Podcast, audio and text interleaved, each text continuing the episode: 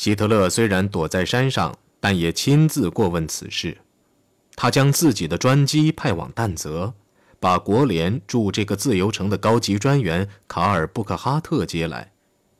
八月十一号，布克哈特抵达了上萨尔茨堡，并立即驱车上了科尔斯坦山上的茶楼。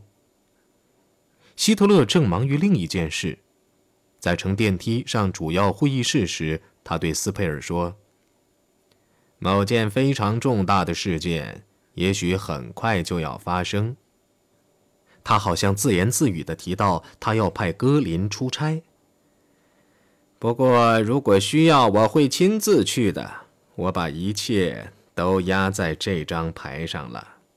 他所指的是与斯大林签订条约。等布克哈特走进室内时，希特勒已经火冒三丈，正在为波兰问题大发雷霆。他喊道：“在事先没有得到警告的时候，如果有什么事情发生，我就要用他们梦想不到的全部机械化部队，像闪电一样把波兰人砸个稀巴烂。”他大声喊道：“你明白我的话吗？”很好，总理先生，我很明白，这意味着一场大战。希特勒脸上闪现出痛苦和愤怒的表情。很好。假如我被迫打这场战争，我宁愿今天就打，不愿明天再打。我不会像威廉二世那样打仗，在全面战争开打前，他总是忧心忡忡、小心翼翼。我呢？则将无情的打，粉身碎骨也要打到底。像泄了蒸汽一样，他安静了下来，心平气和地对他的客人说：“他并没有进攻英法两国的愿望。”他快活地说：“我并没有罗曼蒂克的热望，没有当盟主的胃口。首要的是，我并不在寻求西方什么东西，不管是今天还是明天。”但是在东方，他可要放开手脚干。我必须为德国搞到足够的小麦，为取得木材，他也需要在欧洲外搞个殖民地。他的野心就只有这么大，就这么大，就这么一次。他阴郁地说：“重要的是，你应该明白，我随时准备就这些事情与人谈判和讨论。”他一再重申，如果在东方得到自由，他将高高兴兴地与英国签订条约，保证英国的所有属地。显然，希特勒是想将这项保证转给伦敦，也想把接着提出的威胁一起转过去。我心里想的全是如何反对俄国。如果西方竟笨到连这一点也不懂，那么我便只好与俄国人达成协议，先将西方砸碎，然后再倾全力反对苏联。我需要乌克兰，我们才不会像上次大战那样被征服呢。布克哈特所不知道的是，不久前英国已通过张伯伦的一名高级顾问向希特勒提出一项秘密建议。威尔逊爵士与里宾特洛甫的秘密代表赫塞在肯辛顿前者的家里进行过一次会见。在这次密谈中，威尔逊说，首相准备建议与元首结盟，为期二十五年。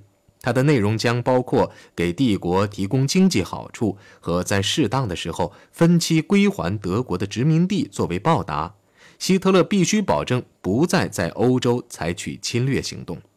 赫塞说：“他听到的不知道是否正确，要求霍斯拉爵士再详细的解释一遍。”他解释了。大吃一惊的赫塞说：“我要是希特勒，就会接受你的建议。不过他是否会这样做，这就谁也说不准了。”赫塞将这个建议发回外交部后不久，他便带着威尔逊用打字机打好的文件。这个文件总结了建议的主要各点。然后坐上飞机飞往德国。里宾特洛甫虽然对这个印象深刻，但也不知道如何才能让希特勒相信这件事确实需要认真对待。赫塞是否真的相信，如果苏联进攻德国，英国将站在希特勒一边参战？在与德国谈判前，他们是否会在莫斯科中断对话？赫塞认为他们会的。有个目击者告诉赫塞，希特勒第一次听到有这个提案的时候，高兴的像什么似的。这是多时以来没有听到的最好的消息，他喊道。喊完，他就像孩子似的想入非非。他毕生的梦想就是与强大的大英帝国结盟，就要实现了。但几乎就在同时，他又心存恐惧，指责威尔逊设圈套，使波兰人免受应得的鞭挞。赫塞问向他透露消息的人：“希特勒想要什么？”里宾特洛甫在总理府的联系人威赫尔回答说。元首一心想迫使波兰人屈服。那一个星期里，里宾特洛甫问过赫塞，他是否完全相信英国会为但泽而战。赫塞回答说，他们所有消息的来源都表明张伯伦舍此无他。对波兰领土的任何入侵，结果都是战争。里宾特洛甫喊道：“元首一点也不相信这一点。有些笨蛋告诉他。”英国人只会恫吓，只要搞点反恫吓，他们就会跪下。被里宾特洛甫表面一套、暗中一套搞得莫名其妙的赫塞忙问他是否真的认为英国人在搞恫吓。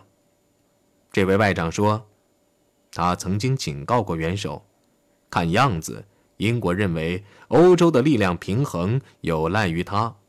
或者大英帝国受到威胁时，英国人是不会软弱和低三下四的。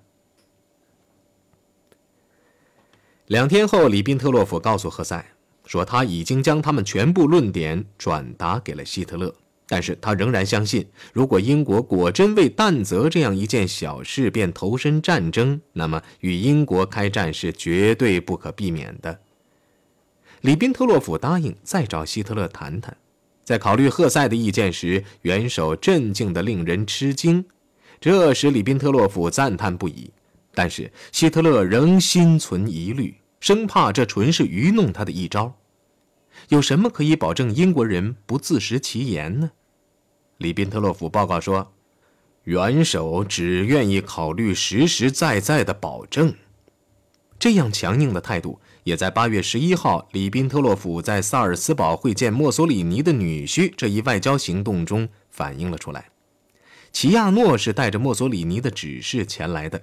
墨索里尼强调，必须推迟对波兰的任何入侵，这件事必须通过会谈解决。与元首一样，里宾特洛甫对意大利总理不亲自出马，只派使者前来的做法也很不满。据说齐亚诺每次前来德国，他都要酗酒和搞女人。为此，元首和里宾特洛甫都鄙视他。会谈的时候，里宾特洛甫忠实地将他主子的想法转告给了齐亚诺。也许这位外长自己也有这些想法，反正他的行动与希特勒的一般无二。齐亚诺口若悬河，要求和平解决，但里宾特洛甫全然不听。最后，齐亚诺问里宾特洛甫要什么，走廊还是弹泽？他答道：“已不是这个了，我们要战争。”齐亚诺与里宾特洛甫之间的冷淡也扩大到秘书之间。午餐的时候，他们几乎没有交谈一个字。期间，齐亚诺脸色苍白，对一位意大利人耳语说：“我们几乎要打起来了。”奇怪的是，乖乖的受里宾特洛甫恫吓的齐亚诺，竟敢于第二天在贝格霍夫与希特勒对垒。午餐的时候，齐亚诺还拿花式开玩笑。翻译多尔曼猜测这是艾娃·伯劳恩布置的。正式讨论开始后，齐亚诺机智而有力地反驳希特勒。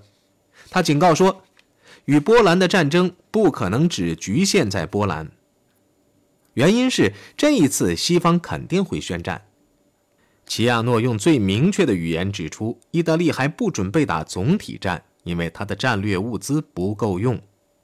希特勒温柔地建议会谈在明天上午继续，趁没有天黑驱车去库尔斯坦山。齐亚诺同意了，但明显的缺乏热情。希特勒拉他到一个窗前，向他详细介绍窗外的自然美景。齐亚诺不自然地打了个寒战，接着他便一杯接一杯地喝热茶。他很不喜欢这热茶。山上之行使齐亚诺觉得凄凉。当晚，他打电话给他的岳父说，情况严重。到了第二天上午，齐亚诺已经一蹶不振。与希特勒进行第二轮会谈时，对意大利无力参战一事，他只字未提。他那杰出的辩才一下子不翼而飞了。昨天的冷静而决断的政治手腕已经不复存在了。元首向他保证，英法两国绝不会因为波兰而打仗。对此，齐亚诺只洗耳恭听，无动于衷。齐亚诺说：“从前，当我们的看法与你的相对时，你常常是对的。”这一次，我想，你也许比我们看得更加清楚。几个小时后，齐亚诺便没精打采地坐飞机回家了。